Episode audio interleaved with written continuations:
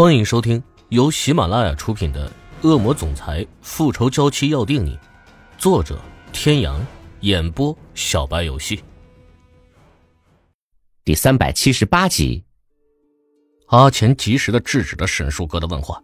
他刚刚就见识过了，一开始问出第一个为什么之后，沈树哥就停不下来了。在阿钱看来，像沈树哥这样的孩子，应该是不管在家里还是他的网球部里。都应该是很受宠的，就是连生气了也要喊出来“我生气了”的那种可爱的孩子。哦，好，没问题的，我立刻去买。是买花是吧？好像是求婚要用的花。求婚呢？没问题的。沈树哥想了想求婚要用的花是什么，然后就跑了出去。阿钱也立即去准备戒指，既然是要求婚，肯定是越贵越好了。还是要买大一点的，没错，就是这样。反正到时候还是要去找欧胜天报销的，那就买贵一点吧。阿钱推了推鼻梁上的眼镜，来表示确定他的推测。阿钱来到珠宝店，问珠宝店的店员：“请问用来求婚的戒指？”求婚啊，这个的话得来这边。越贵越好。店员都被吓到了，这个人应该不是官就是商吧？出手那么大方阔绰，贵的话那就这个吧。店员拿起一只戒指，上面有一颗很大的蓝宝石，蓝宝石周围还镶嵌着很多的小蓝宝石。店员还想介绍的时候，阿钱就直接问了价钱。这个是九百万。好的，帮我包起来，我现在就付钱。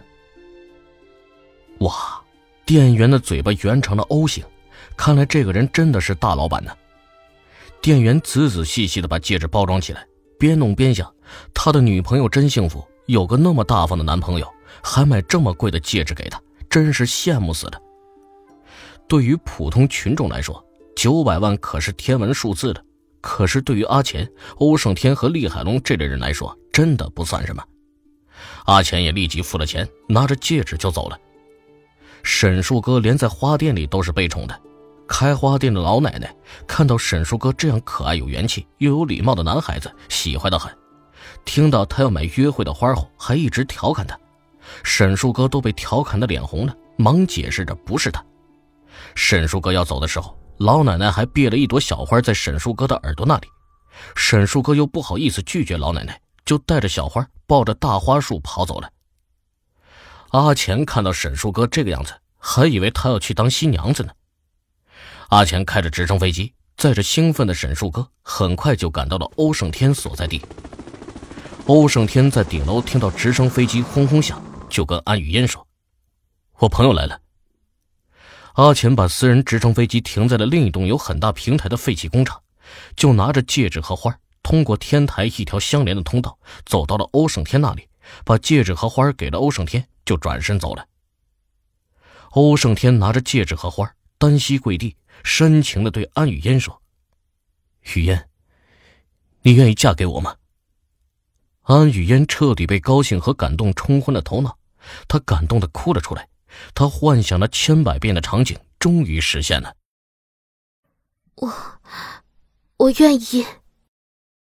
欧胜天当着池小雨和欧慕萧的面，还有当着他朋友的面向她求婚，他真的是认真的的。安雨嫣让欧胜天站起来。然后扑到他的怀里，开心的哭着。池小雨，你走吧，我不想看到你了。欧胜天把安雨嫣摁在自己的怀里，不让安雨嫣看到他的表情。欧胜天努努嘴，让他赶紧下去。池小雨也知道了欧胜天的意思，于是赶紧抱着欧木萧下到一楼。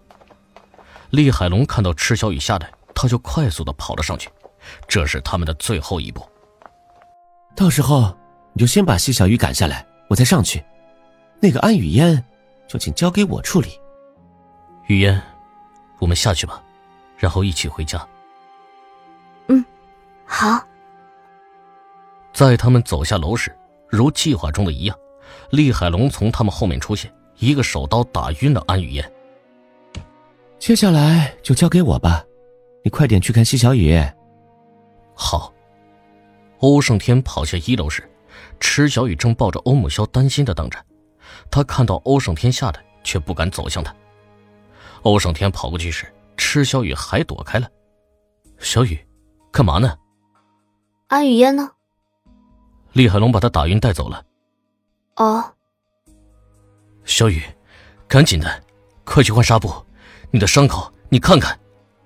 欧胜天让池小雨看一下他自己的伤口，他低头一看，的确流了很多血。明明他上去的时候都没有那么多的，刚刚情况太紧急，他自己都没有注意到，现在松懈下来才觉得伤口有点痛。发什么呆呀？赶紧的！池小雨反应过来，跟着医生走到车上换纱布换药。医生是个上了年纪的医生，医生边给他换药边跟他聊天。这是你男人呐？是，算是吧。我们还没结婚。未婚先孕呐？是啊。池小雨有点害羞，她呢是新时代女性，但并不代表她可以接受一些太出格的。在某些意义上，她还是传统的。嗯，你们这些小年轻就是把持不住呀。池小雨不好意思的笑了笑，好像把持不住的是外面的那个男人吧？没想到这个医生有点开放。哎，不是还有个男人吗？长得一副娃娃脸那个，你们又是什么关系啊？厉海龙啊，他们的关系，朋友。说是情侣又过了，说是好朋友，这个“好”字值得推敲，也算不上好。说主仆关系，又怕把医生吓到，只有朋友可以大概还原一下他们的关系。你这个朋友对你也挺好的，刚刚还一直吩咐我准备药和纱布，等你下来就给你换。你呀，长这么好看，你朋友又那么帅，你就不怕你男人吃醋啊？不会了。好了，可以了。谢谢医生。不用谢，记得按时过来换药啊。好，我知道了。